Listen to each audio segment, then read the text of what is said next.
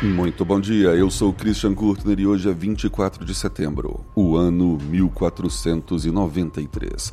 Cristóvão Colombo embarca na sua segunda expedição para o Novo Mundo, dessa vez com 17 navios.